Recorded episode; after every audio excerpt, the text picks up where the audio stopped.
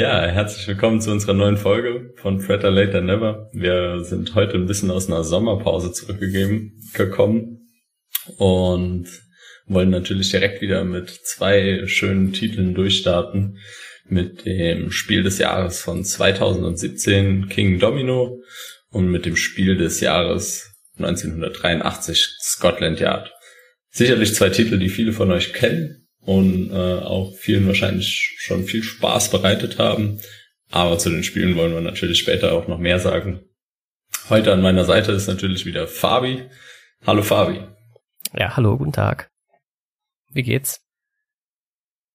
Ja, ganz gut. Ich hatte ein bisschen Krankenschein in letzter Zeit. Das war ein bisschen schwierige Zeit, aber äh, ich fühle mich so langsam wieder fit und habe auf jeden Fall Lust, auch jetzt weiter mit unserem Podcast-Projekt zu machen. Ja, soweit ich weiß, war das ja eine, ähm, sagt man denn, äh, eine keine äh, in, innere Krankheit, sondern eine eher so äh, orthopädische Krankheit. Nee, nicht orthopädisch ist auch falsch. Also auf jeden Fall knochenmäßig kaputtmäßig eher so. Das heißt, äh, das ist ja, damit kann man ja trotzdem gut podcasten wahrscheinlich. Ja, Podcasten geht auf jeden Fall, aber ich vermisse ein bisschen den Sport in meinem Leben. Also ah, momentan ja, geht da leider noch gar nichts. Aber morgen geht's dann wieder los. Wenn ich wieder anfange. Aber ja. Ich würde sagen, wir starten mal durch und dementsprechend geht's heute los mit King Domino.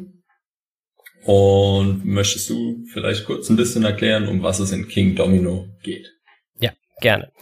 Ähm, also King Domino ist äh, erstmal kurz ein Spiel eben von das 2017 in Deutschland äh, rauskommt oder 16, ich weiß gar nicht genau ehrlich gesagt. Auf jeden Fall halt in dieser Saison 16, 17 und ist von Bruno Catalla, der äh, ja durchaus ein bekannter ähm, Spielemacher ist.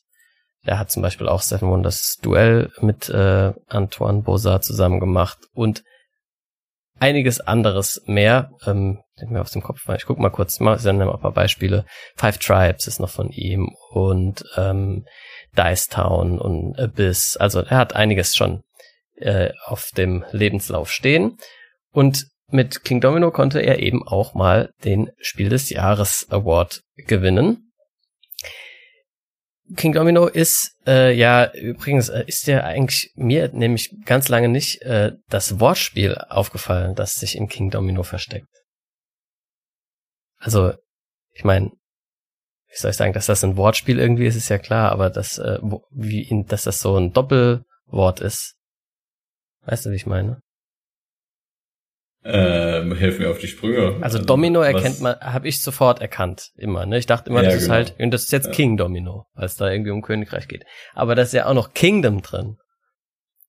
Weißt ah, du? true, ja. Das ist so ja, wie, Äh, ich habe jetzt gerade kein anderes Beispiel, wo sowas gemacht wird. Aber es gibt ja manchmal noch so andere Wörter, wo, wo so das Ende und der Anfang gleich sind und dann werden die so zusammengeschmolzen.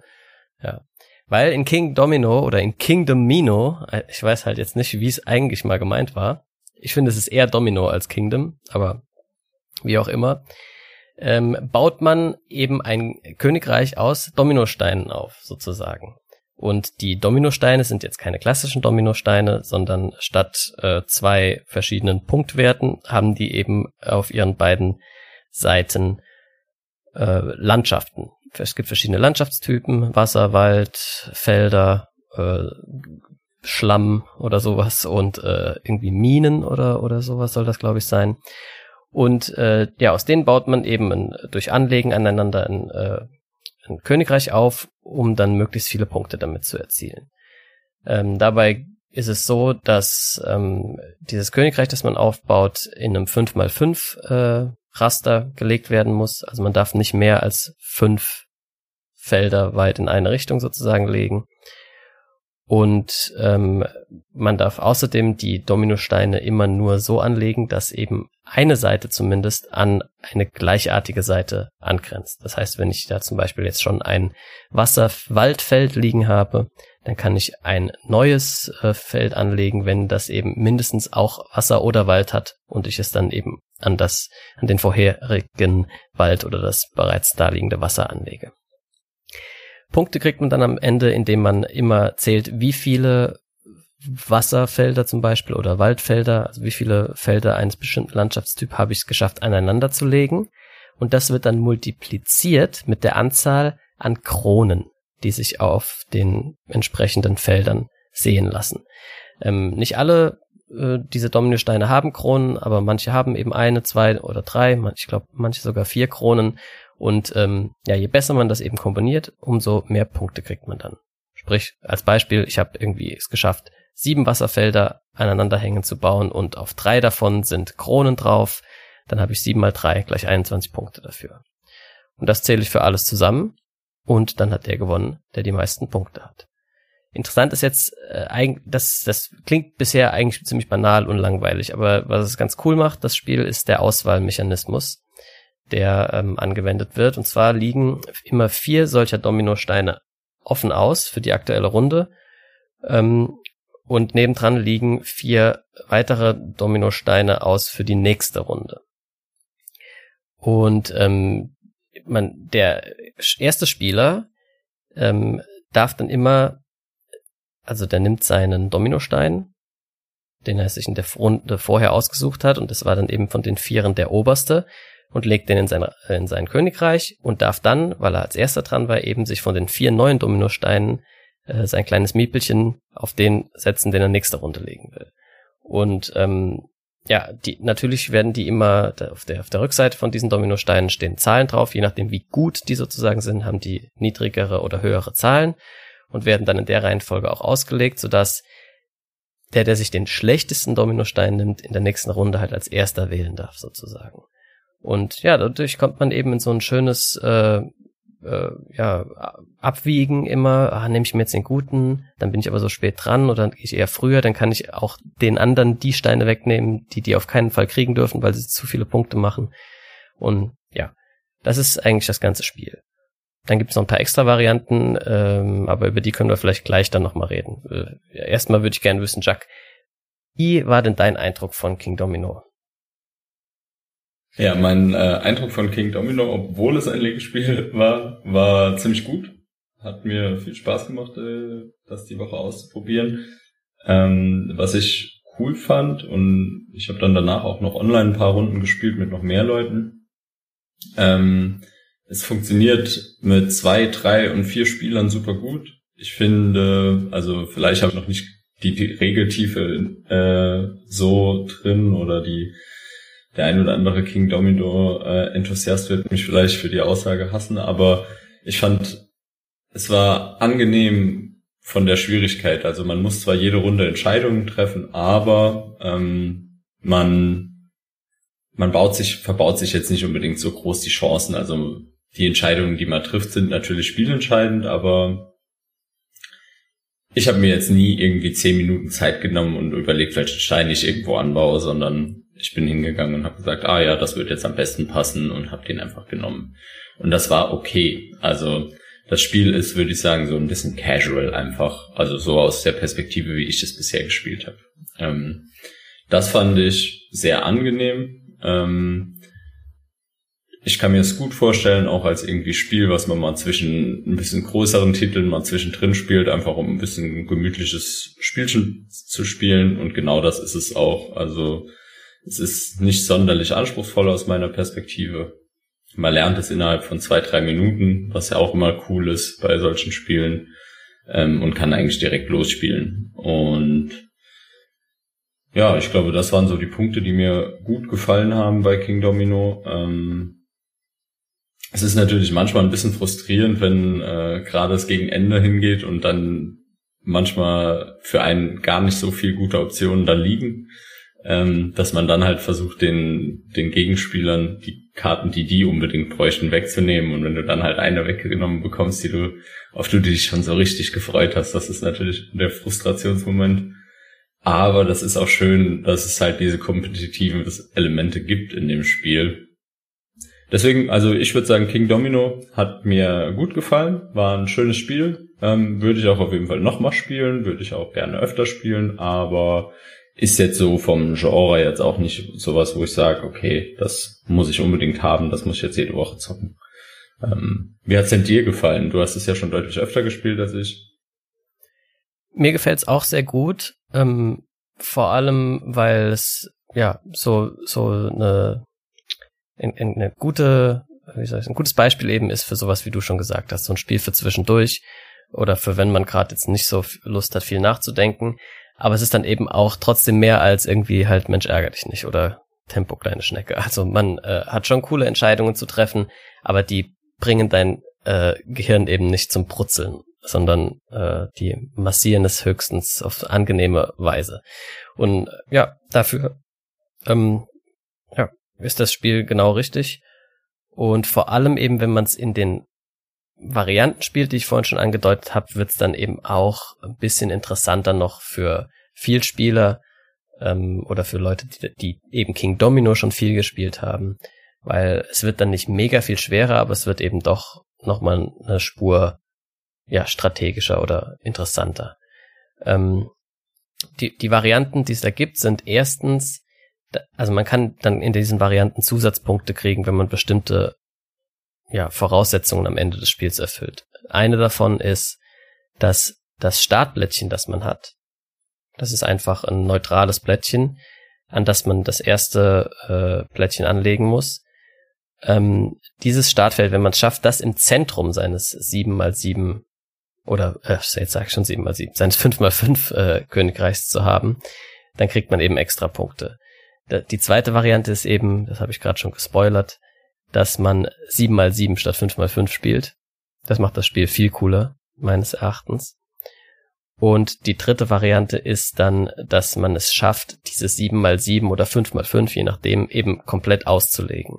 Denn es kommt auch häufig vor, dass man sich verpuzzelt oder, oder Teile eben nur so anlegen kann, dass am Schluss die, kein Dominosteinchen mehr reinpasst, weil man es eben sich quasi zwei einzelne Löcher irgendwo gebaut hat, statt ein Zweierloch, in, so ein, in das so ein Dominostein dann wieder reinpassen würde.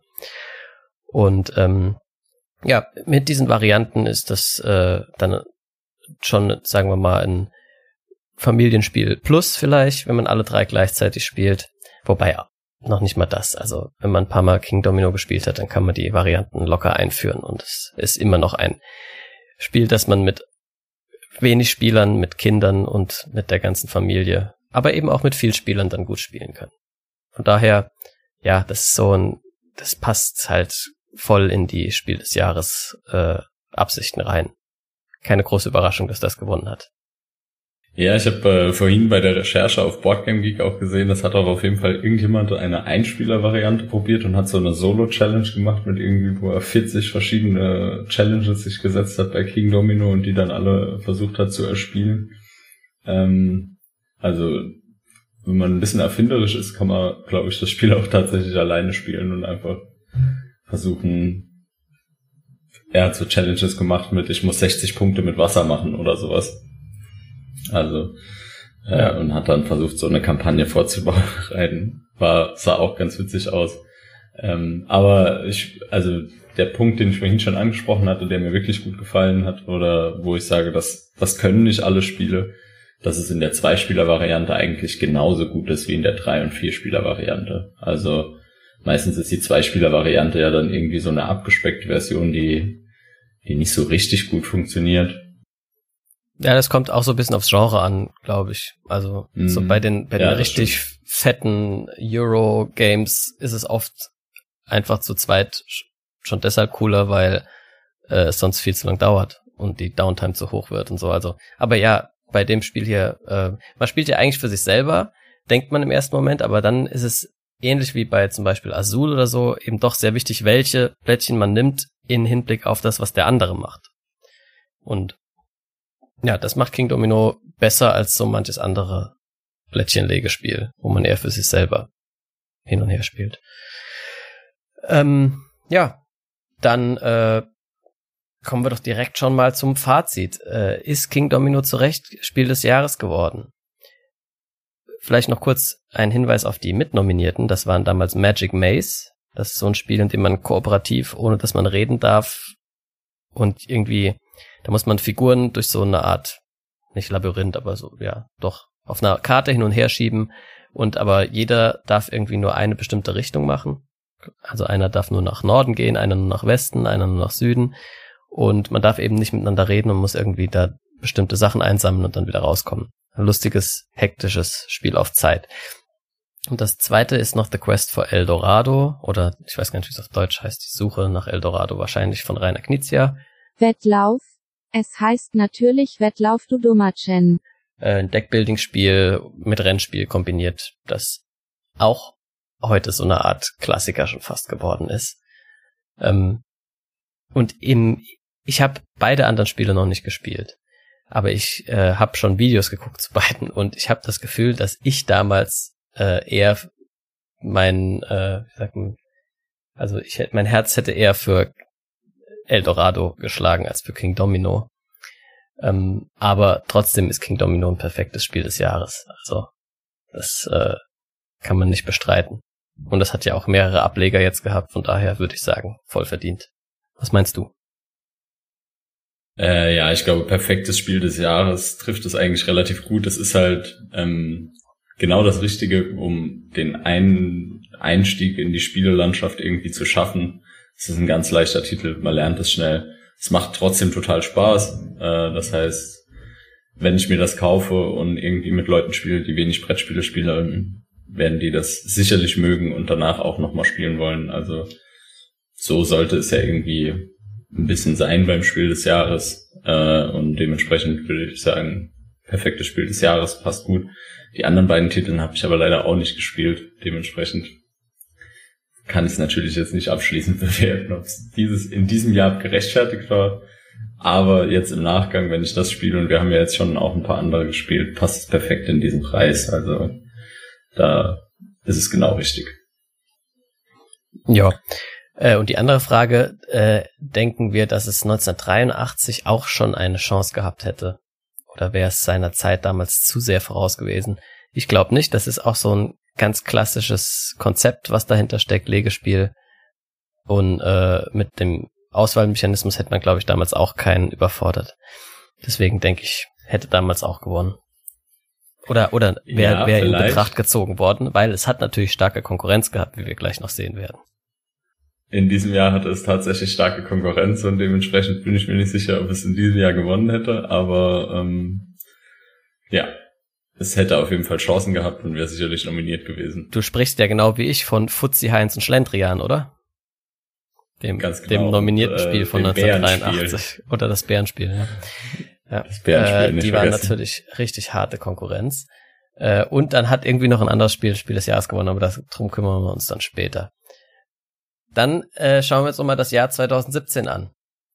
Wie immer, weil das noch nicht so lange her ist, fand ich die meisten Sachen, die ich so gefunden habe, nicht so interessant, weil die eh noch jeder auf dem Schirm hat. Aber es gab natürlich schon so ein paar Meilensteine die man hier für die Nachwelt festhalten sollte. Äh, der erste davon war 2017 hat Donald Trump sein Amt als Präsident der Vereinigten Staaten angetreten.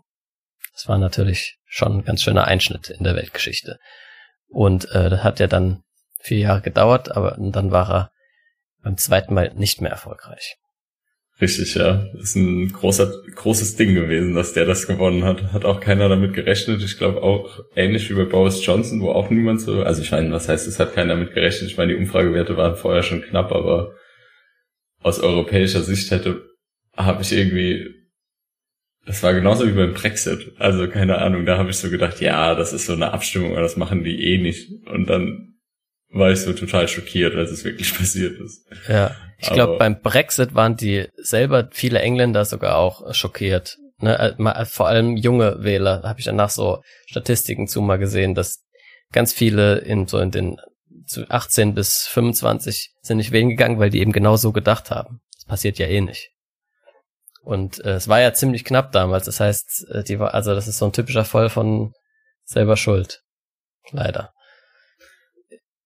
Ja, leider, genau. Ja, und bei Trump, ich weiß auch noch, ich bin abends ins Bett und weil das ja so Zeitverschiebung ist, gab es da noch keine Zahlen. Und dann werde ich morgens wach und es heißt einfach, äh, der hat gewonnen, wahrscheinlich. Und äh, das konnte ich gar nicht, ich konnte es gar nicht fassen, weil genau ich auch so das Gefühl hatte, den meisten in meinem Umfeld ging es, wie du es beschrieben hast. Man hat eh nicht gedacht, dass das was wird. Ich dachte, ja, ja, die sind zwar ein bisschen verrückter, aber ich meine, es klappt ja nie im Leben. Und dann war es halt einfach so. Und dann, äh, und vor allem, es wurde ja irgendwann in diesen vier Jahren, hat man sich so daran gewöhnt gehabt, dass so Sachen, jeden Tag kam irgendwie eine komische Meldung fast, was er jetzt schon wieder getwittert hat. Und das waren alles so Sachen, die wären davor alles Skandale gewesen. Wo man sich gedacht hat, das kann doch einer nicht twittern, der irgendwie noch ein hohes politisches Amt hat. Und dann irgendwann war es so, ah ja, klar, es war halt schon wieder sowas. Also. Ja, also genau so war es, ja, würde ich auch sagen. Naja. Aber ich meine, wir wollen Trump jetzt auch nicht zu sehr äh, nee, noch mehr Raum geben, als er eh Podcast. schon hat. genau. Ja. Irgendwann machen wir eine ähm, Sonderfolge vielleicht, weil ich habe auf der BerlinCon hätte ich ja fast zu viel Geld für ein zu schlechtes Spiel ausgegeben. Es gibt nämlich Trump, das Brettspiel. Und zwar nicht von jetzt, sondern von früher. Also das hat er selber gemacht, glaube ich, um sich, oh, professioneller Podcaster mit nicht stumm geschalteten Handys. Ähm, uh, den Flugmodus nicht angemacht, das ist eine Kiste, oder? Bitte. Ähm, Moment, ich mach den jetzt mal direkt rein. Guter Punkt. So, das Flugzeug hebt ab. Was wollte ich gerade sagen? Ah, das Spiel, das ich mir fast gekauft hätte. Ja, vielleicht gibt's irgendwann eine Sonderfolge zu Trump, das Brettspiel. Ähm, ja, wenn das wir sah schon ziemlich geil Sonderfolge aus. Trashy Games halt. Ja. Naja, gut, äh, dann weiter. Reinpassen. Ich habe noch eine andere Wahl gefunden. Äh, Macron hat äh, ist Präsident geworden in Frankreich. Hat ja auch noch Auswirkungen, ups, sorry, Auswirkungen bis äh, in die Heutezeit. Damals schon gegen Le Pen in die Stichwahl. Und ja, viel mehr habe ich jetzt international mir auch gar nicht rausgesucht, weil, wie gesagt, das meiste ist eh noch den meisten, glaube ich, gegenwärtig. Ja, ich hätte noch so ein, zwei internationale Sachen. Also ja, das eine ist jetzt nicht ganz international, aber ich meine, den muss ich natürlich highlighten. Der Waldkauz ist der Vogel des Jahres, ist äh, auch bei uns sehr heimisch in der Biosphäre Plieskau. Ähm, da gibt's auch Naturschutzgebiete mit dem Waldkauz und so weiter.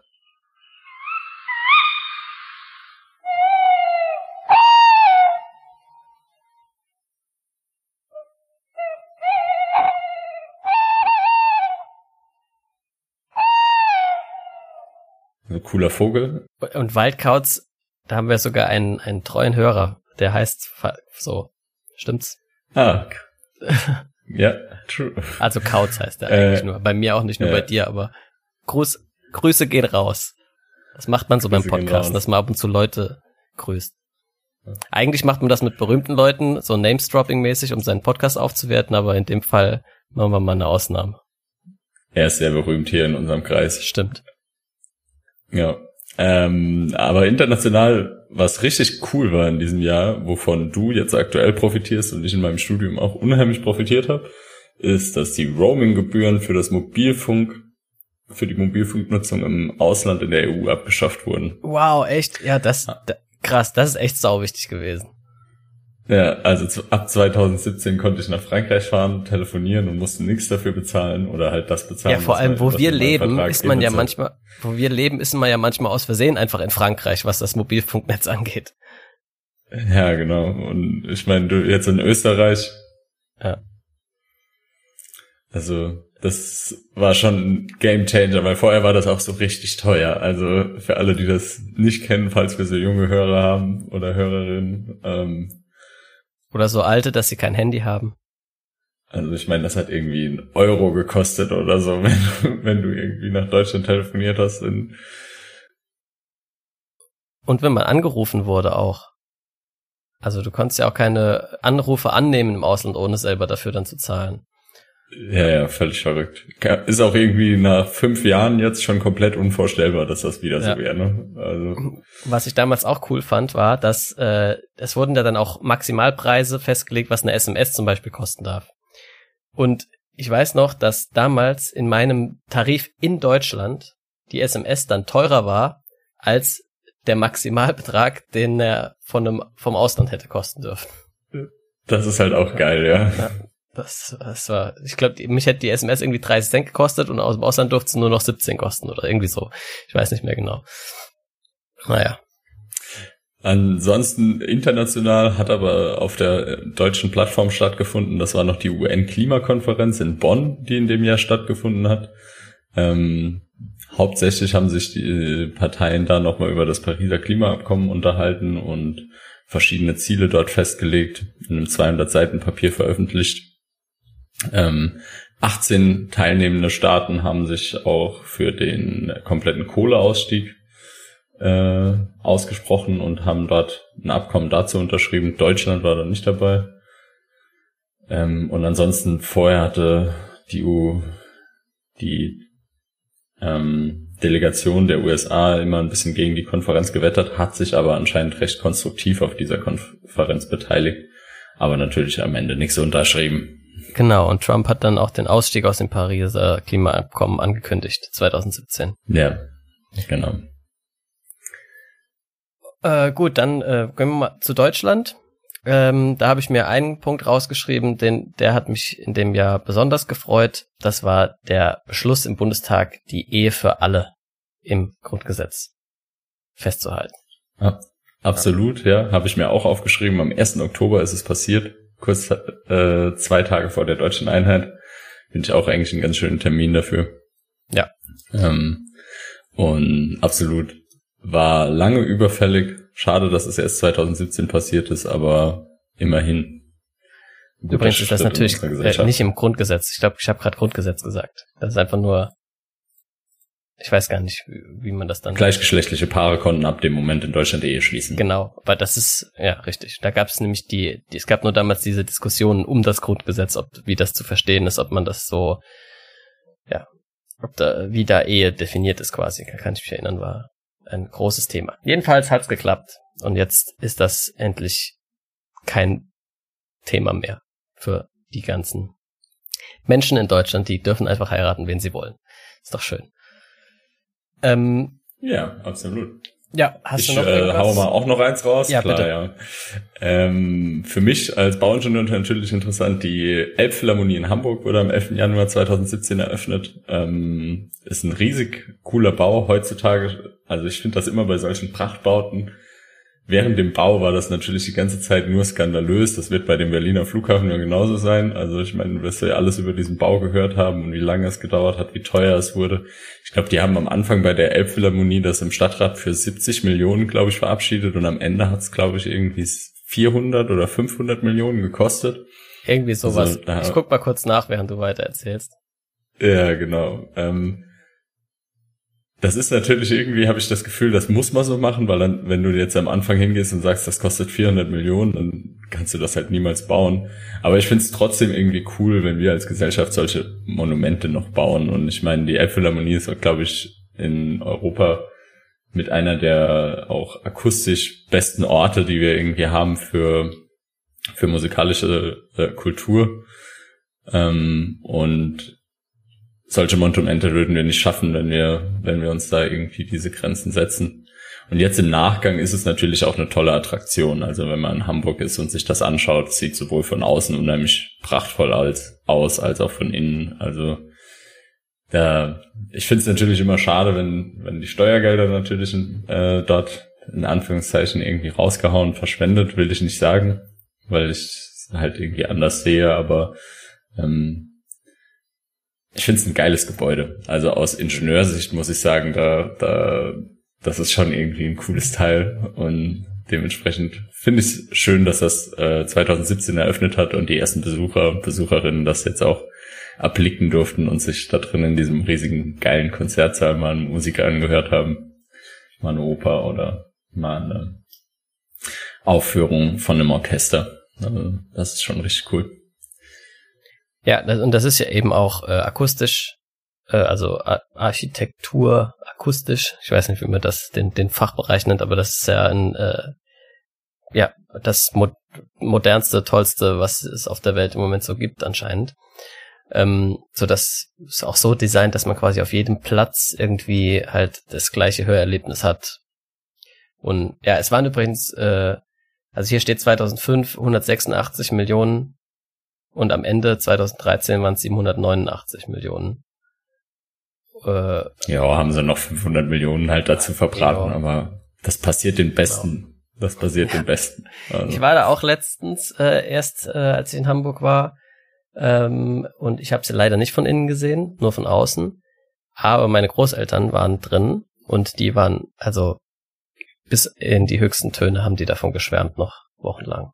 Also das muss schon. Ja, und ich glaube, sein. es wird noch, es wird noch viele Menschen viel Glück bereiten und es wird noch vielen Menschen irgendwie schöne Abende machen und ja, ähm, ja dementsprechend. Es wird sich irgendwann ausgezahlt haben, dieses Projekt, da bin ich mir sicher. Dafür ist es gut genug geworden. Ähm, ansonsten habe ich noch einen coolen Fact aus Naturwissenschaften. Ich weiß nicht, ob du noch was zur deutschen Politik sagen äh, willst. Äh, nee, mach, mach weiter mit Technik. Mhm.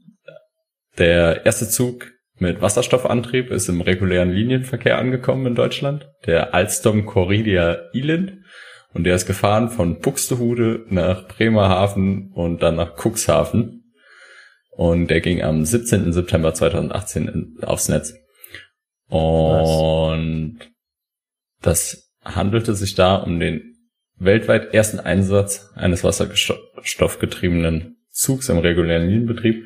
Und was jetzt gerade ganz aktuell ist diesbezüglich, ähm, jetzt im Taunusgebiet haben 24 weitere von der Zugfirma Flex, die kennst du wahrscheinlich auch, weil die bei uns auch fährt, mhm. kennen vielleicht auch noch andere, ähm, wenn jetzt wurde gerade beschlossen, dass noch 24 weitere von diesen Coradia, Coradia Islands auf die Strecken gehen. Also auch da werden noch mehr wasserstoffbetriebene Züge den Linienbetrieb aufnehmen.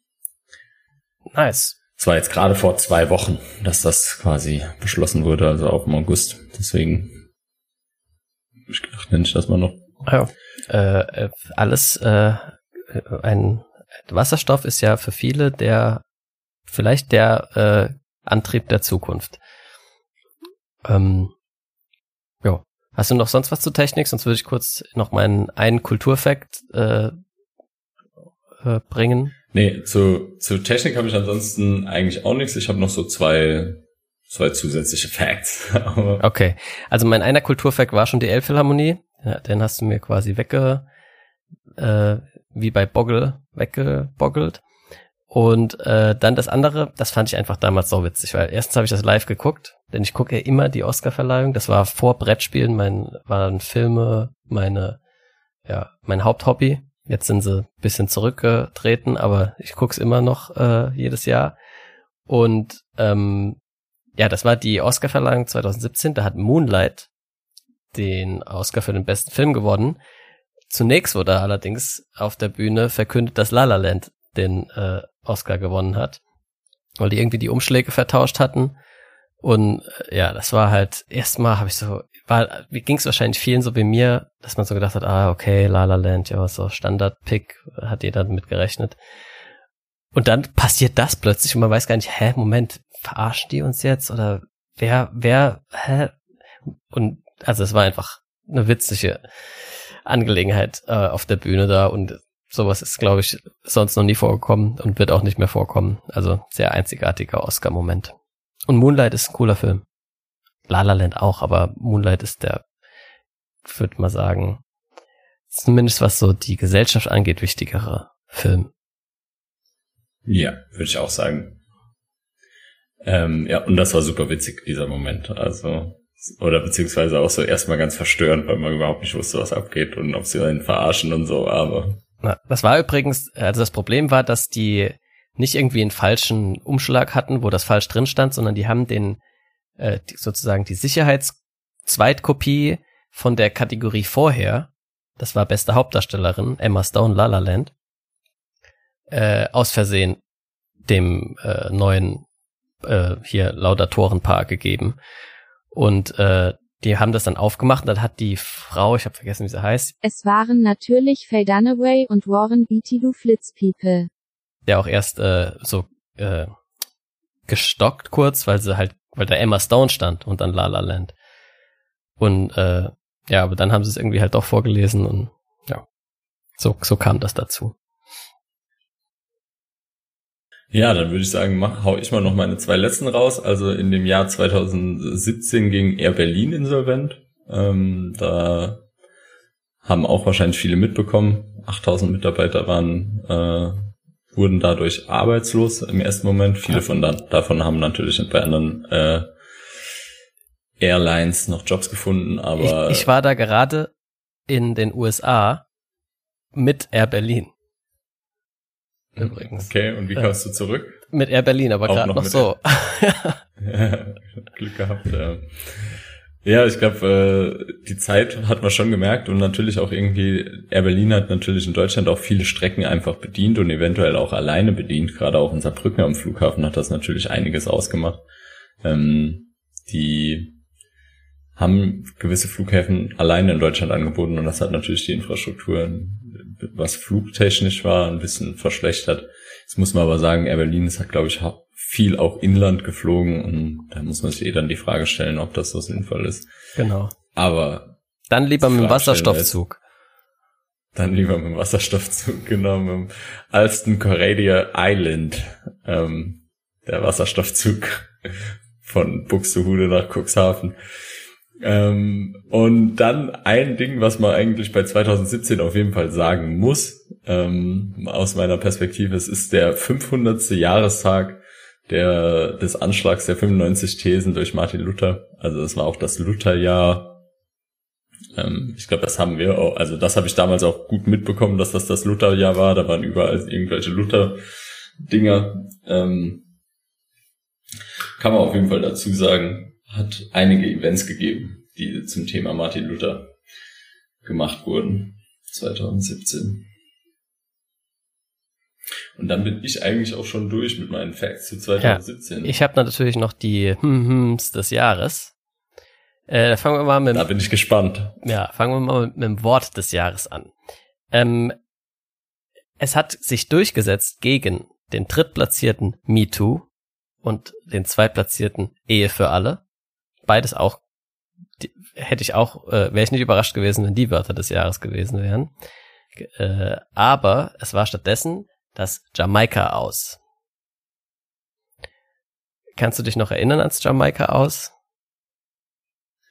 Ja, das Jamaika aus war der, der Cancel, den man dann am Ende irgendwie der FDP angerechnet hat, die uns äh, mit schwarz-grünen äh, Koalitionsverhandlungen, also schwarz-grün-gelb, natürlich Jamaika, die wollten eigentlich ähm, eine Koalition machen und endlich die große Koalition ablösen, was, glaube ich, für viele irgendwie wirklich ein Relief gewesen wäre in der deutschen Politiklandschaft. Ähm, aber die FDP hat sich, also so habe ich es in Erinnerung, die FDP hat dann diese Verhandlungen beendet und gesagt, man kommt mit den Grünen hauptsächlich nicht auf einen Nenner was Themen ja. äh, wie Wirtschaft geht, angeht. Aber die genauen Einzelthemen, die habe ich jetzt nicht mehr im Kopf, an was sie ich gesagt haben. Da, deswegen geht's nicht mehr. Ich auch nicht. Aber was ich noch im Kopf habe, war das, was dann zum Satz des Jahres gewählt wurde. Kannst du dir vorstellen, was das war in dem Zusammenhang? Puh, in dem Zusammenhang. Geäußert vom FDP-Chef Christian Lindner warum sie nicht äh, Teil dieser Regierung sein wollen. Die Konsensfindung ist zu, ist unmöglich mit den Grünen oder nee. die Grünen sind realitätsfremd. Nee, es geht los mit es ist besser. Es jetzt vielleicht wieder ah ja, es ist besser nicht zu regieren als falsch zu regieren. Genau, so, so ist es. Das war der Satz des Jahres 2017. Das Unwort des Jahres, da kommen wir jetzt nochmal kurz zurück auf Trump, war alternative Fakten.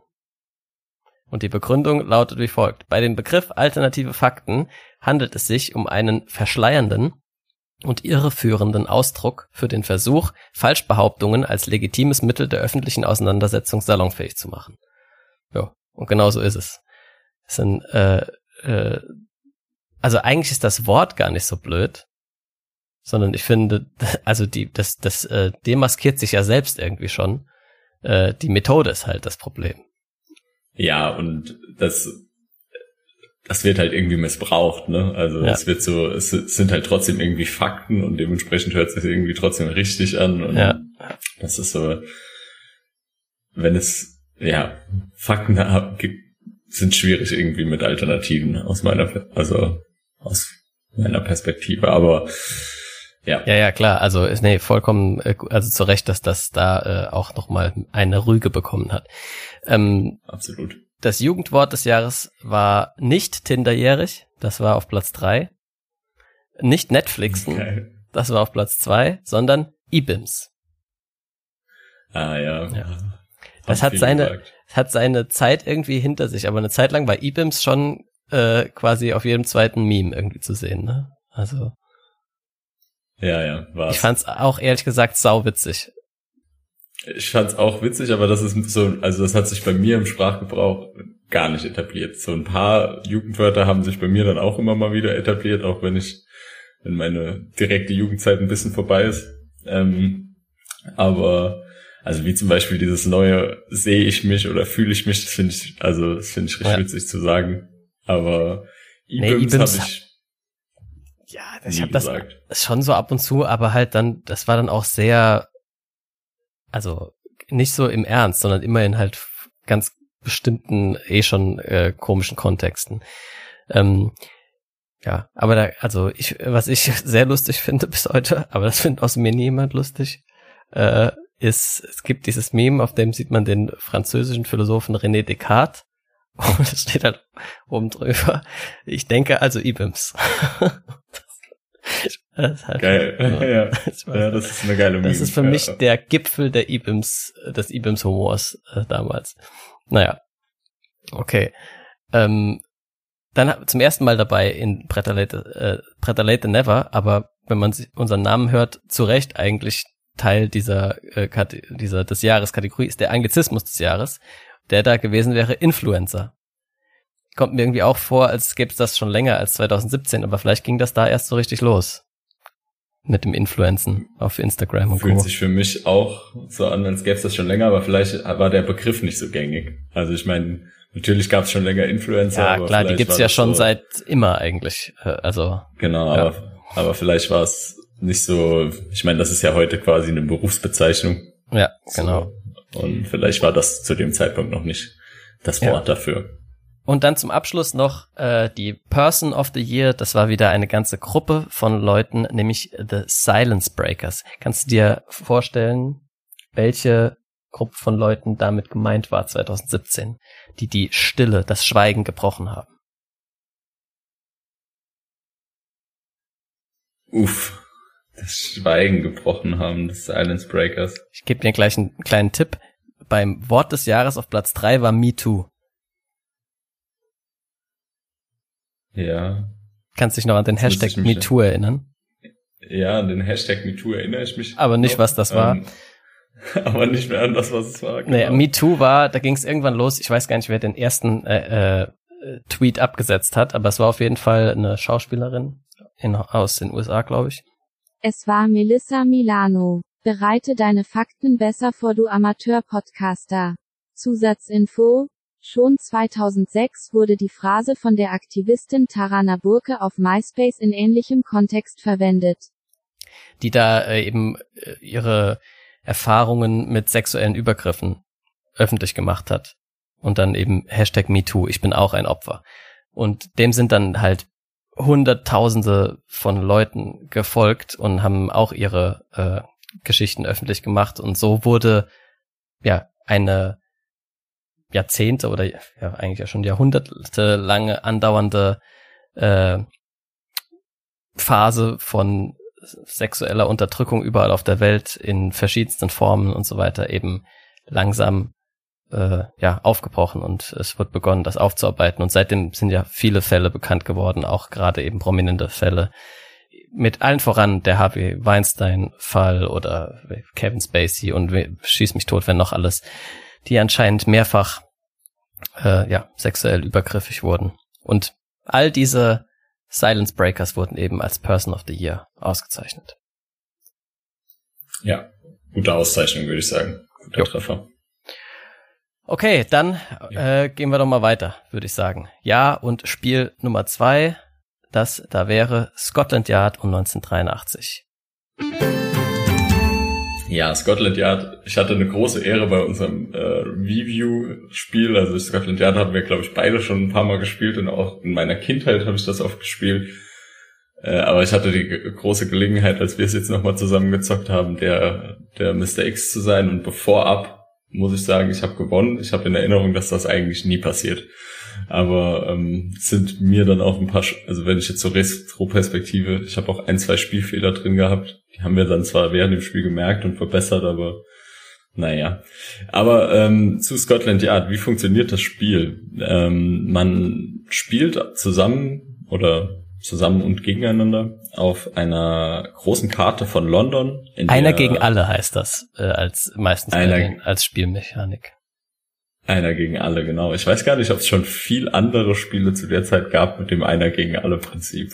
Ähm, ich auch nicht. Also ich kann mir, kann mir vorstellen, dass das relativ, ja, ein relatives Novum war. Ähm, auf jeden Fall, äh, so von der Grundidee gibt es Detektive und einen Räuber oder einen Bösewicht. Also das ist so dieses klassische äh, Räuber- und Gendarm-Prinzip, was da auf dem Spielbrett abgewickelt wird. Die, ähm, die Polizisten oder Gendarmerie, wie auch immer man sie nennen möchte, versucht, äh, den Räuber zu finden und ein Netz zu spannen, um ihn einzukesseln und dann zu verhaften. Der Räuber dementsprechend versucht natürlich vor den Polizisten abzuhauen und nicht entdeckt zu werden. Ähm, das funktioniert dann folgendermaßen, dass es ein Spielbrett gibt, auf dem ähm, Nummern stehen für Orte. Das sind, glaube ich, so um die 100 Nummern, die da draufstehen. Ähm, und diese Orte sind alle unterschiedlich miteinander verbunden, vernetzt durch öffentliche Verkehrsmittel. Sei es die U-Bahn, sei es ein Taxi, sei es ein Bus, sei es die Fähre auf der, die Fähre auf der ähm, Themse. Ähm, und jede Runde muss der Räuber quasi auswählen, er fährt jetzt mit dem Verkehrsmittel. Er muss dann aufschreiben, er ist jetzt von Ort 83 nach Ort 79 wegen mir gefahren ähm, und muss sagen, mit was für einem Verkehrsmittel er gefahren ist. Er sagt aber natürlich nicht, welche Nummer er verwendet, also auf welchen Nummern er steht. Er muss aber alle vier Züge, die er macht, muss er quasi einmal zeigen, wo er gerade ist. Ähm, und das sind dann anhand von den Verkehrsmitteln und der Karte können dann die Polizisten und Polizistinnen deduzieren und überlegen, ja, er könnte jetzt von dort, er ist jetzt danach mit dem Taxi gefahren, dann könnte er jetzt zu Ort 79 gefahren sein, dann in der nächsten Runde fährt der Bus, dann hat er drei Optionen eventuell auf der Karte, wo er hinfährt. Und so können die, die Polizistinnen versuchen äh, herauszufinden, wo er sich aufhalten kann oder wo sie sich aufhalten kann. Ähm, diese müssen dann immer nach dem Zug von dem äh, von dem Räuber hingehen und auch ein Ticket picken, also zu sagen, okay, ich fahre jetzt Bus oder ich fahre jetzt Taxi, ich fahre jetzt mit der U-Bahn, also mit der Metro heißt sie, glaube ich, in Scotland Yard, ähm, und Subway können dann das heißt, oder? Subway heißt es wahrscheinlich, ja. Ähm, fahren dann auf ihre Felder. Wenn sie dabei irgendwann auf einem Feld landen, wo der Räuber ist, haben sie gewonnen. Ähm, so, das ist das Ziel. Die Gendarmerie hat dabei beschränkte Ressourcen. So ist es zum Beispiel, dass sie nur drei oder vier Metro-Tickets pro Spiel bekommen. Wenn sie die alle verbraucht haben, also Subway-Tickets, nochmal zurück. Übrigens, das heißt Underground. Ich habe gerade Underground. ja. Okay. Jetzt haben wir, jetzt haben wir so ziemlich alle Möglichkeiten, wie man dieses Gefährt nennen kann. durch. Ja. Also der Underground ist wie im echten Leben quasi das Verbindungsmittel, was relativ weite Strecken zurücklegt. Der Bus Mittelstrecken, das Taxi kleine Strecken. Die Themsefähre legt auch große Strecken zurück. Die ist aber nur für den Räuber oder die Räuberin freigeschaltet. Die Gendarmerie kann mit der Fähre nicht fahren. Ähm, das heißt, die Polizistinnen müssen auch mit ihren ähm, mit ihren Ressourcen sehr gut haushalten, weil es kann sein, dass sie am Ende eventuell irgendwas nicht mehr fahren können, weil sie einfach keine Tickets mehr haben. Die starten halt mit, wie gesagt, so drei, vier Metro-Tickets, fünf, sechs äh, Bus-Tickets und den Rest Taxi-Tickets, das sind dann so zehn, ähm, die sie über den Spielverlauf jede Runde verwenden können. Ähm, für die Person, die wegrennt, ist es natürlich ein Spiel, in dem sie die ganze Zeit alleine gegen alle spielt und dementsprechend ist der, das Stresslevel relativ hoch für die Person. Die muss auch die ganze Zeit schauen, dass die, die Polizistin nicht sehen, wo sie hinschaut und beim Aufschreiben aufpassen und so weiter. Ähm, durch dieses, ich muss alle vier Runden oder alle acht Runden, glaube ich, muss ich zeigen, wo ich bin. Was hatte ich ja schon gesagt. Ähm, ist es natürlich, gebe ich natürlich sehr gute Hinweise und um da nochmal einen kleinen Ausgleich zu schaffen, hat die Person noch zwei weitere Möglichkeiten, sozusagen Joker, die sie im Spiel einsetzen kann. Das eine sind Plague-Tickets. Damit ähm, kann sie jedes Gefährt fahren, ohne ähm, dass sie sagen muss, was sie gefahren ist. Das ermöglicht natürlich viel mehr Optionen und gibt dann den Polizisten viel weniger Hinweise. Ähm, und die andere Möglichkeit, ah, mit dem Black Ticket kann ich dann auch die Themse-Fähre benutzen. Davon hat der, Räuber oder die Räuberin auch nur eine beschränkte Anzahl. Also diese Black Tickets hat sie, glaube ich, nur zwei Stück im Spiel. Und das andere ist die Doppelfahrt. Das heißt, ich kann zweimal im Spiel auch hingehen und sagen, ich fahre nicht nur einmal weg, sondern ich fahre zweimal weg. Das gibt dem Räuber halt die Möglichkeit, eventuell noch zu einer Metrostation zu huschen oder äh, zu einer Underground-Station oder zu einer Fähren wenn, wenn sich das Netz um ihn sehr eng verstrickt, kann er eventuell noch gerade so durch eine Lücke weg und so ähm, nochmal abhauen.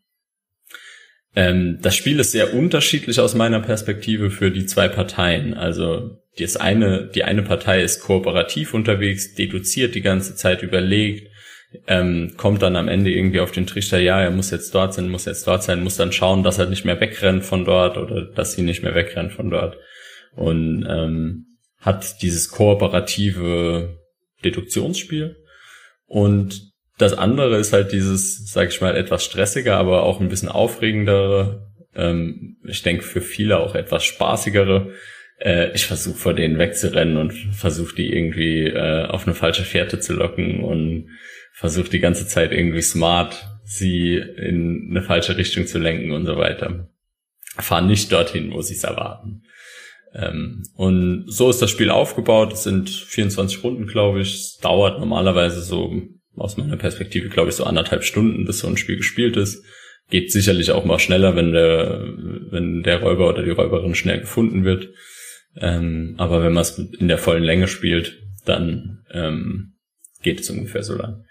Der Räuber oder die Räuberin kann auch gewinnen, habe ich ja schon am, ganz am Anfang gesagt. Das passiert wenn ähm, eine gewisse Anzahl an Runden vorbei ist. Also der muss quasi 24 Runden, glaube ich, sind's. Ähm, je nach Spieleranzahl sind es, glaube ich, auch unterschiedlich viele Runden. Aber ähm, muss eine gewisse Anzahl an Runden quasi nicht entdeckt werden. Wenn er das geschafft hat, dann gewinnt er.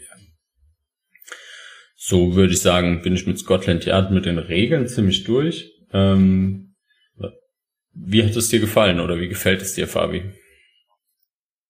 Scotland Yard habe ich auch als Kind schon gespielt. Äh, das ist also eins von den wenigen alten Spielen, äh, die wir hier besprechen, die ich wirklich auch schon länger kenne und nicht erst jetzt spiele. Äh, und es hat mir als Kind sau Spaß gemacht. Es ist ja auch einfach vom Thema her genau das, was du machen willst. Das spielt man sowieso ja dauernd. So dieses ganze Räuber und Gendarmen und Fangen draußen im Garten. Es ist im Prinzip ja das gleiche, nur auf einem Brett daneben. Äh, also das ist für, das war für mich sehr ansprechend, schon thematisch und auch das ganze London und Scotland Yard und so, das war einfach cool. Und ähm, dann habe ich es ganz lange nicht gespielt und jetzt eben wieder und es hat Spaß gemacht. Aber ich würde es jetzt auch nicht irgendwie dauernd spielen wollen. Also es ist so ein bisschen schon in die Jahre gekommen, finde ich. Äh, und den, ich meine, den größten Kritikpunkt, äh, will ich jetzt dann eben direkt mal ansprechen, ist einfach, dass die unterschiedlichen Rollen, die es da gibt, eben sehr unterschiedlich viel Spaß machen. Also die Mr. X-Rolle macht halt viel mehr Spaß als die Scotland Yard-Rolle. Und das ist auch schön und kooperativ, man muss diskutieren und so, aber der Mr. X, der lacht sich immer ins Fäustchen und hat die eigentlich spannende äh, Erfahrung. Und klar, dann spielt man es eben mehrfach und jeder kann mal dran sein und so, das ist also vollkommen in Ordnung, aber dafür ist es halt auch wieder dann ein bisschen lang, bis die Rollen gewechselt werden können. Und deswegen wird das jetzt nicht äh, wieder den Einzug in meine Spieleroutine finden. Anders als vielleicht, keine Ahnung, Hase und Igel, weil das kurz und knackig ist, das kann man immer mal auspacken, aber Scotland Yard, äh, da, dann spielt man, glaube ich, heutzutage lieber andere Hidden Movement äh, Spiele, die dann noch den ein oder anderen Twist mehr haben. Aber trotzdem, cooles Spiel, auch bestimmt wichtig für die Brettspielgeschichte äh, sozusagen. Also da, das, da, daran haben sich viele andere später orientiert. Ähm, und ja. Oder was meinst du, Jacques? Ja, ich sehe es ähnlich. Jetzt habe ich natürlich als äh, neueste Erfahrung mit Scotland Yard gerade nochmal den Mr. X gespielt und muss natürlich sagen, geniales Spiel. Also aus Mr. X Perspektive ist es wirklich, wie du sagst, macht das Spiel total Spaß, weil du halt, äh, ja, es ist eine unheimlich schwere Aufgabe, diesen, äh, diesen Polizisten zu entwischen und das ist schon sehr, also sehr fordernd und sehr unterhaltsam für einen selbst. Aber man sitzt auch, also ich glaube, ich habe auch wirklich geschwitzt als Mr. X. Also ich habe da gesessen und es war wirklich anstrengend. Ähm, aber ähm, ich gebe dir recht, es ist ein bisschen in die Jahre gekommen. Nichtsdestotrotz ein Klassiker, wo ich sagen würde, würde ich immer wieder spielen. Ähm, regelmäßig wird's das natürlich auch nicht. Aber richtig cooles Spiel, richtig coole Spielidee auch. Ähm, und was ich vorhin noch nicht dazu gesagt habe, was ich aber gerne jetzt noch wiederhole. Ähm, also es war eine, auch nicht ein Autor oder eine Autorin, die das Spiel äh, entwickelt haben, sondern man hat bei Ravensburger, ich glaube, jetzt muss ich kurz schauen, zum wievielten Jubiläum sie das gemacht haben. Ähm, also es war ein Jubiläum von Ravensburger. Ich muss es, ich werde es gleich noch nachschließen. Ähm, ich habe es irgendwo gelesen. 40 Jahre oder sowas, äh, wo sie diese Gruppe gegründet haben von Autoren und Autorinnen, die dieses Spiel entwickelt haben. Und das waren insgesamt sechs Stück. Äh, das war der Manfred Burggraf, die Dorothy Gerrels, Wolf Hörmann, Fritz Iffland, Werner Scherer und Werner Schlegel, die dieses als gemeinsames Projekt entwickelt haben. Und ich glaube für die Zeit auch wirklich, also ich würde sagen, ein Meisterstück. Also ein geniales Spiel, was ja wirklich über lange, lange Jahre angedauert hat und äh, viele Kinder und viele Erwachsene, glaube ich, wirklich viele Stunden Spielspaß bereitet hat. Das haben aus dieser Zeit nicht alle Spiele des Jahres geschafft, muss man ehrlicherweise sagen. Ja. Was ich auch noch lustig finde, ich sehe gerade, äh, der Arbeitstitel war Manhattan von Scotland Yard. Und ein anderes Spiel mit dem Titel, mit dem eigentlichen Titel Manhattan hat ja später auch noch gewonnen, Spiel des Jahres. Also, äh, lustiger Zufall. Ähm, okay, sorry, ich wollte dich da jetzt auch nicht unterbrechen. Äh, nee, nee, ich war noch mal, ähm, also es war das hundertjährige Bestehen, weshalb sie diese Arbeitsgruppe gegründet haben sogar. Ähm, Krass. Also, Übrigens vorhin äh, das mitnominierte Spiel Fuzzi, Heinz und Schlendrian, da habe ich den gar nicht den ganzen Titel gesagt, sehe ich auch gerade, das hieß nämlich Fuzzi, Heinz und Schlendrian fahren mit der Bimmelbahn. Ja. Nur um das auch noch der Vollständigkeit halber zu sagen. Hätte ich auch irgendwie Bock drauf auf das Spiel. Das ist auch sowas. Das kann auch in der Trump-Folge vielleicht noch als, sieht nämlich sehr trashig aus, ehrlich gesagt, das Cover. Okay, aber zurück zu Scotland Yard. Äh, ja, wir haben es beide, glaube ich, cool gefunden. Äh, die Frage, wurde das zu Recht Spiel des Jahres? Ich würde sagen, ja. Absolut. Also ich meine, ich habe jetzt auch wieder die anderen Titel äh, nicht ge ge gespielt, aber ich meine, das Bärenspiel, der schwarze Print und Fuzzi, der kleine Schlendrian fahrt. Und wir füttern die kleinen Nilpferde. Und wir füttern die kleinen Nilpferde. Hört sich jetzt alles irgendwie. Ja, und das waren auch irgendwie alles anscheinend. An, als hätten sie Scott. Ja, so Kinderspiele halt. Und Scotland Yard ist auch ja. für Kinder gut, aber auch für Erwachsene. Also, ja. Es und, äh, zeigt nochmal, dass der Kinderspiel des Jahrespreis wirklich äh, gut war, dass man den eingeführt hat. Ähm, ich meine, vorher mit ja, nee, Hase und Igel ist es nicht. Nur Sagerland war bisher eigentlich ein Kinderspiel, was gewonnen hat zu dem Zeitpunkt, ne? Ja. Also, ähm, auch wenn Hase und Igel irgendwie vom Thema denken was, aber es ist ja kein Kinderspiel. Nee. Kannst ja vergessen. Ähm, heutzutage würde Scotland Yard meiner Ansicht nach kein Spiel des Jahres mehr werden. Aber es wird, glaube ich, trotzdem seine Zielgruppe finden. Auch gerade so bei jüngeren Spielern. Es eignet sich einfach gut. um in die Spielewelt einzusteigen. Ja, glaube ich auch. Also man sollte es auf jeden Fall auch noch der nächsten Generation zeigen, das Spiel, weil ich glaube, auch denen macht es noch Spaß. Und ich bin mir nicht sicher, also ich meine, dieses Jahr hätte es sicherlich nicht gewonnen, da keine Chance. 2017 gegen King Domino, hm. nee, natürlich auch nicht. Ja, ja wer weiß. Also ich meine, äh, also aber jetzt heutzutage gibt's halt andere Spiele, die Scotland Yard schon weiterentwickelt haben, sage ich mal.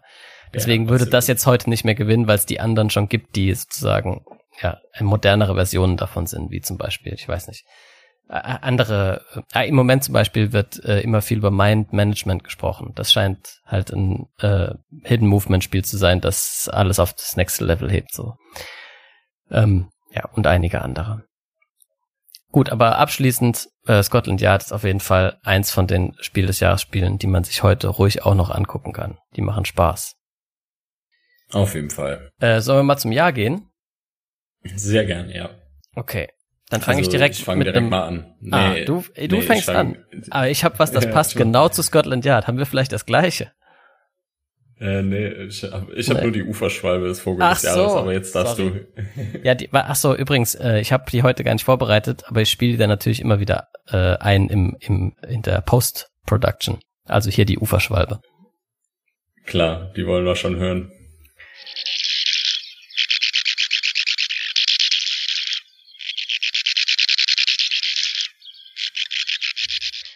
Äh, so, am 26. November wurde bei einem Raubüberfall auf ein Lagerhaus am Flughafen London Heathrow von mehreren Tätern 6800 Goldbarren im Gesamtgewicht von drei Tonnen sowie eine Großzahl an Diamanten erbeutet. Das war der größte Raub in der britischen äh, Kriminalgeschichte und Scotland Yard war komplett vor, äh, ja, vor einem Riesenrätsel, das sie nicht lösen konnten. 25 Millionen Pfund Sterling war das alles zusammen wert. Ja, habe ich mir natürlich auch ausgeschrieben. Ja. Übrigens, wir haben irgendwann aufgehört in den Folgen äh, unseren Wild Guess abzugeben, ne? Ist mir irgendwann aufgefallen. Aber hier hätte es natürlich jetzt wieder angeboten, den mal zu reaktivieren, weil es musste natürlich Scotland ja Spiel des Jahres werden bei ähm, dieser Geschichte. Auch eventuell noch aus einem anderen Grund. Also da könnte ich auch noch einen anderen Wild Guess mit präsentieren, weil 1983 war das Motto des Jahres das internationale Jahr der Kommunikation. Und ähm, bei Scotland Yard muss man natürlich vor allem auf der Detektiv- und Detektivinnenseite unheimlich viel kommunizieren. Und meines Erachtens war es also zumindest bis dato das erste kooperative Spiel, was äh, Spiel des Jahres gewonnen hat. Und nach meiner Einschätzung gab es das auch noch nicht so viel. Es kommen dann im Anschluss noch ein paar dazu. Also wir haben, wir haben ja das ein oder andere auch schon von danach gespielt, was dann auch nochmal diesen kooperativen Aspekt hat. Aber auch bei dem Einer gegen alle Prinzip hat man natürlich diese alle in einem Team und ich glaube, das gab es vorher auch noch nicht so viel oder es war nicht so das gängige Spielprinzip. Es ist normalerweise jeder gegen jeden und ähm, das ist hier anders und dementsprechend auch vielleicht deswegen Spiel des Jahres geworden, weil es einfach das internationale Jahr der Kommunikation war. Ja, macht Sinn. Gut, zum Weltgeschehen, also, also wirklich in der Welt habe ich mir jetzt auch nur einen Punkt rausgeschrieben, zwar noch zwei, drei mehr, aber wir haben uns heute richtig verquatscht. Äh, ich, ich streiche mal ein paar von meinen Sachen raus, sonst wird das hier drei Stunden lang. Also, ähm, was ich ganz krass fand, war die, der, die Meldung, dass ein Oberstleutnant namens äh, Stanislav Jewgravovich Petrov, der leitende Offizier in der Kommandozentrale der sowjetischen Satellitenüberwachung war, äh, die Meldung vom System bekam, dass äh, ein Angriff mit Nuklearraketen äh, auf die Sowjetunion erfolgt. So, und dann hat der gute Stanislav Jewgravovich Petrov nicht das gemacht, was da eigentlich äh, sozusagen äh, ja erwartet worden wäre, nämlich dass sozusagen ja der Gegenschlag dann vor eingeleitet wird, sondern er hat sich das genauer angeguckt und dann korrekt festgestellt, dass es sich um einen Fehlalarm äh, gehandelt hat und damit wahrscheinlich den von allen befürchteten Atomkrieg gerade noch mal so abgewendet. Bezüglich Atom würde ich dann eventuell gerade ja, umleiten noch auf ein cooles deutsches Event, was auch völlig verrückte Ausmaßen hatte. Also es haben sich, also wir sind natürlich mitten im Kalten Krieg, dementsprechend muss man sich das als den Zeitgeist vorstellen, aber in Westdeutschland hat die Friedensbewegung dementsprechend, wir haben ja auch ein paar Jahre vorher die Grüne als Gründung, die sich ja auch aus der Friedensbewegung so ein bisschen entwickelt hatten. Und es gab eine Menschenkette, die war 108 Kilometer lang von Stuttgart nach Neu-Ulm. Und die haben für mehr Frieden und Abrüstung und gegen die Stationierung von neuen Atommittelstreckenraketen im Zuge der NATO, äh, des NATO-Doppelbeschlusses äh, demonstriert. Und das war mit der Höhepunkt der westdeutschen Friedensbewegung. Krass. Man kann sich auch nochmal den heißen Herbst anschauen. Aber 108 Kilometer lange Menschenkette, das ist halt Wahnsinn. Also, ja, das ist irre. wenn der erste irgendwie mit dem Auto zum letzten gefahren wäre, wäre er halt irgendwie eine Stunde unterwegs gewesen. Ja, irre. Das ist super verrückt. Okay, dann äh, jump ich mal durch ein paar deutsche Fakten. Die Grünen sind zum ersten Mal im Bundestag gelandet. Äh, und das war's eigentlich auch schon. Dann habe ich noch was anderes Kurioses aus Deutschland. Äh, das ist so ein bisschen auch Journalismus und so. Äh, und zwar dieser Hitler-Tagebücher-Skandal war 1983. Ne, da hat der ein Mann namens Konrad Kujaus äh, hat, ach, ich glaube, 68 Bände insgesamt gefälschter Hitler-Tagebücher an den Stern verkauft für Millionen. Und die haben das dann voreilig gedruckt, ohne die letzten äh, ja, Fälschungs Überprüfungen abzuwarten. Und dann war das eben auch noch ein riesen äh, Journalismusskandal oder ein Flop halt, weil es hat sich dann herausgestellt, mit einer Papieranalyse konnte gezeigt werden, dass das eben Fälschungen waren. Was ich aber lustig fand, äh, ist, der Kerl war dann im, im Gefängnis drei Jahre und als er dann wieder draußen war, hat er mit Fälschungen angefangen, Geld zu verdienen, weil er war ja jetzt relativ bekannt und hat dann eben Fälschungen gemacht, aber hat die als solche gekennzeichnet und verkauft. Bis dahin bisschen lustig, aber jetzt kommt erstmal, jetzt kommt der, der absolute Knaller. Und zwar ging es dann los, dass Leute diese Fälschungen gefälscht haben. Und äh, da wurden also für geil, zigtausende ja. Euros dann Fälschungen von seinen Fälschungen verkauft. Und äh, also, also völlig abstruse Story. Das ist richtig witzig, ja. Ähm, ich würde noch was raushauen aus dem Thema Verkehr, weil die, die Stadt Buxtehude ist natürlich nicht nur 2017 mit dem ersten Wasserstoffexpress unterwegs gewesen, sondern war auch 1983 im Mittelpunkt des Verkehrs, der Verkehrsentwicklung zu finden, ähm, weil die Innenstadt von Buxtehude wurde 1983 zum, äh, zur ersten Tempo 30 Zone in Deutschland als Modellversuch aus, äh, ausgeschildert. Und 1983 hat man quasi die Tempo 30 Zone erfunden. Nicht schlecht. Die hat eher einen Siegeszug äh, dann äh, auf sich, ja, äh, wie sagt? Reicht bis heute an, ja. ja. Bis heute an. Äh, auch noch interessant, in Deutschland hat das Zündwarenmonopol äh, geendet. Äh, das war äh, nämlich so, dass bis dahin durften Streichhölzer in Deutschland nur von einer Firma äh, verkauft werden, nämlich der deutschen ich weiß gar nicht mehr, wie sie heißt. Zündhölzer. Hat sie irgendeine Manufaktur. Ja, Zündhölzer, okay. Ja. ja. Die hatten da ein Monopol drauf, das war noch aus von vor äh, Kriegszeiten. Ich, ja. Um, das war irgendwie so, dass ich weiß nicht mehr, wie das genau gelaufen ist. Es hat irgendwas mit Krediten zu tun gehabt und im Gegenzug gab es eben dieses Monopol. Ja. Okay, ähm, ich hätte noch paar Sachen zu Wissenschaft und Technik. Das Einzige, was bisschen ausufernder wäre. Ähm, also zum Beispiel wurde bleifreies Benzin und Katalysatoren beschlossen in Deutschland. Ähm, außerdem wurde in den USA das erste Handy zugelassen, das Motorola Dynatac 800, nee 8000X, 800 Gramm schwer, also noch ein ganz schöner Brummer. Ja, es liegt, wiegt so viel wie eine Sprudelflasche halt. Ja. Schon geil. Und dann jetzt kommt das, was bisschen ausufernder wird. Und zwar wurde am 20. Oktober 1983 der Meter neu definiert. Also seit 1983 haben wir einen anderen Meter als vorher. Äh, und da habe ich mir kurz mal die Geschichte des Meters angeguckt. Ähm, der Meter okay, war, ich bin gespannt. war im. Ja, bitte. Im 18. Jahrhundert hat man sich vorgenommen, Ende des 18. Jahrhunderts, dass man eine vom Menschen unabhängige ähm, Maßeinheit für Strecke bekommt. Weil zuvor hatte man irgendwie Elle, Fuß und zig andere Finger, die äh, halt nicht so eindeutig waren. Ja, drei Ellen, deine drei Ellen sind länger als meine drei Ellen und so weiter. Und ja, dann hat man sich eben überlegt, wie kann man das machen und äh, es sollte halt irgendwas in der Natur, äh, über die Natur definiertes sein. Das, der erste Definitionsvorschlag, der dann aber nicht durchgesetzt wurde, obwohl er heute, also ziemlich nah dran gekommen wäre an den Meter, wie er heute ist, äh, war, dass man ein Sekundenpendel nutzt. Also quasi ein Pendel macht, das ähm, bei, mit einem bestimmten Gewicht unten dran eben genau eine Sekunde braucht, um zu pendeln. Ja, und so lang wie das Ding dann ist, äh, das ist dann ein Meter. Und äh, das wurde aber, wie gesagt, nicht, äh, nicht umgesetzt. Stattdessen hat man die Erde vermessen. 1795 war das, glaube ich.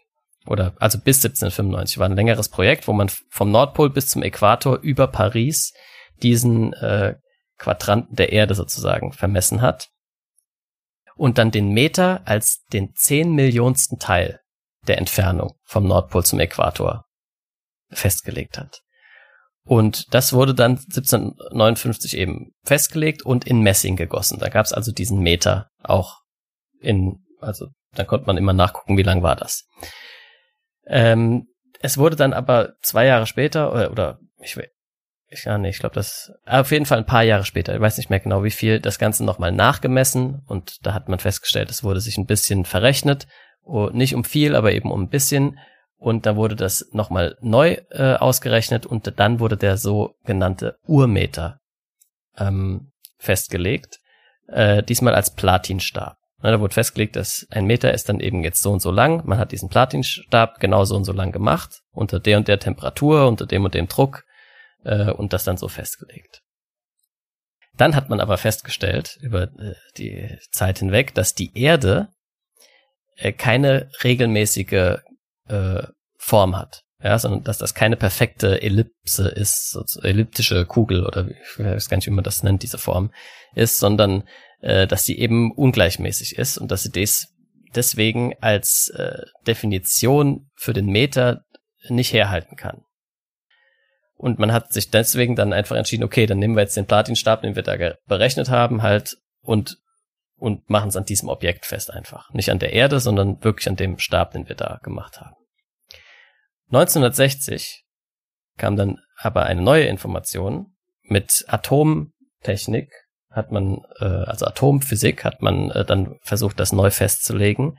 Ähm, und zwar hat man dann gesagt, okay, dieser Platinstab ist so und so lang und das ist genauso lang wie das äh, 1.650.763,73-fache der Wellenlänge der von Atomen des Nuklids KR86 beim Übergang vom Zustand 5D5 zum Zustand 2P10 ausgesandten, sich im Vakuum ausbreitenden Strahlung. Ist. Ich weiß gar nicht mehr, wie mein Satz angefangen hat. Aber auf jeden Fall sowas. Ja, also sehr kompliziert irgendwie mit Strahlung das definiert. Ähm, und 1975 wurde es dann nochmal äh, neu definiert. Äh, und das ist auch das, was 1983 dann nochmal angepasst wurde, wobei 1983 nur der Wortlaut der Definition geändert wurde. Das ist dann die Definition, die wir jetzt haben. Und zwar ist ein Meter jetzt diejenige Strecke, die das Licht im Vakuum innerhalb des Zeitintervalls von 1 durch 299 äh, Millionen 792.458 Sekunden durchläuft. Das ist unser Meter heute. Ja, es ist auch eine gute Zeit, finde ich, die man da genommen hat. Also, das kann man sich gut vorstellen. Ist ja. ausreichend lang. Ja. ja. Genau. Die Geschichte okay. des Meters kannte ich so auch noch nicht, finde ich geil. Fand ich jetzt Ja, fand ich auch ganz interessant, ne? Die Entwicklung des Meters, ja. ja. Jo. Cool. Ansonsten äh, hätte ich noch zu äh, Kunst und Kultur dass äh, in dem Tagesschau-Rückblick, den ich mir angeguckt habe, wurde von dieser neuartigen Art zu tanzen aus Amerika äh, erzählt und das nannt man, die nannten das da Rap Dance. Ich glaube, mittlerweile würde man das eher Breakdance nennen. Oder auch Hip-Hop-Sachen. Also die waren auf jeden Fall sehr erstaunt, dass Leute sich da auf dem Boden wälzen und äh, wie Roboter teilweise bewegen und so. Das, äh, ja. Cool, ja. Ich würde noch eins nachschießen zu äh, Naturwissenschaften. Und zwar der Komet Iras Araki Alcock hat die Erde passiert um circa, mit circa fünf Millionen Kilometer Entfernung. Das hört sich jetzt irgendwie so an, okay, das ist super weit weg. Aber das war laut der Internationalen Astronomischen Union der drittnächste jemals offiziell registrierte Vorbeiflug eines Kometen. Wow. In der Geschichte der Wissenschaft. Okay. Also. Ja, irgendwann knallt's, um dass wir es, äh, ja, genau. Mhm. Dann bin ich tatsächlich mit 83 auch durch. Okay, ich habe noch zwei Kleinigkeiten. Und zwar meine des Jahres, die mache ich gleich noch. Das sind ja nicht so viele, äh, 1983. Und aber kurz noch was zur Musik. Haben wir diese Folge ganz äh, vernachlässigt. Aber der Chart-Winner in dem Jahr, den vor allem, also warum ich das jetzt noch bringen will, ist, dass ich finde, das war ein richtig starkes Jahr anscheinend, weil ich sag mal ein paar Lieder, die nicht an der Spitze des äh, der Charts waren. Das war einmal das äh, What a Feeling aus Flashdance. What a Feeling, da, da, da, I can't believe it und so. Dann Billie Jean von Michael äh, Jackson, 99 Luftballons von Nena, Major Tom, dieses äh, völlig losgelöst und Sweet Dreams. Alles nicht Nummer eins, sondern auf mal Platz eins war Moonlight Shadow. Dieses da, da, da, da, da, da, da, da, da, da, in the moonlight shadow. Weiß nicht, ob dir das jetzt was sagt, aber ich wusste nämlich vom Titel her nicht, klar, was das ja, ist, ja, aber ja. ja. Aber krasses Jahr, oder? Also da war einiges los in den Charts. Auf jeden Fall. Und dass das keine Nummer eins Titel waren, ist völlig verrückt. Ja. Also die waren, die waren bestimmt auf Nummer eins äh, für ein paar Wochen, aber halt nicht der Nummer eins Hit mhm. im Jahr sozusagen. Ja, ja, krass. Okay, so, Wort des Jahres. Hast du vorhin schon äh, zwischendurch erwähnt. Das heißt, du kannst vielleicht kurz mal erklären, äh, um was es sich handelt beim heißen Herbst. Oh, da hast du mich jetzt auf der falschen Fährte erwischt. Aber ich gehe davon aus, es ist der äh, heißeste oder der heißeste Zeit unserer Friedensbewegung äh, genau. in Westdeutschland. Also, Richtig. Das war der heiße Herbst. Es waren wahrscheinlich viele Demos und so weiter. Genau. Darum ging's. Dann habe ich noch die zwei Person of the Years, es waren nämlich zwei diesmal, und zwar Ronald Reagan einerseits und Yuri Andropov andererseits. Staatsoberhaupt der beiden großen Kalte Kriegmächte. Die wurden da beide ausgezeichnet. Obwohl Reagan diesen einen Fauxpas sich erlaubt hat in diesem Jahr und irgendwie äh, Ja, wo er bei dem Mikrofontest das, meinst du? ja, genau, da hat er irgendwie gesagt, ja, wir bombardieren Russland oder sowas. Naja, so aus Spaß. Sich, ja, und hat sich danach dann irgendwie dafür entschuldigt, aber so halt völlig daneben. Ja, es kann auch halt auch voll schief gehen, wenn das die Falschen aus Versehen mithören und so. Ja. Naja, das war 1983. Und das war unsere Folge zu 1983 und zu 2017. Und äh, es ist jetzt auch gar nicht irgendwie zwei Stunden später als geplant, weil ich mich zuerst aufs falsche Jahr vorbereitet hatte, Jacques. Deshalb äh, ist ja alles gut gegangen, ja. stimmt's? Ist ja alles gut gegangen, genau. Wie geplant gelaufen, wie ja. geplant gelaufen. Aber es hat trotzdem total Spaß gemacht, nochmal eine Folge aufzunehmen. Wir haben jetzt drei Wochen oder vier Wochen, glaube ich, gerade Pause gehabt. Ja. Hatten noch ein paar vorbereitet für die Zeit, aber es war jetzt trotzdem schön, mal nochmal ein bisschen zu podcasten heute. Genau. Finde ich auch. Und äh, mit der nächsten Folge lassen wir auch nicht so lange auf uns warten. Und bis dahin wünsche ich wie immer gut Brett. Gut Brett.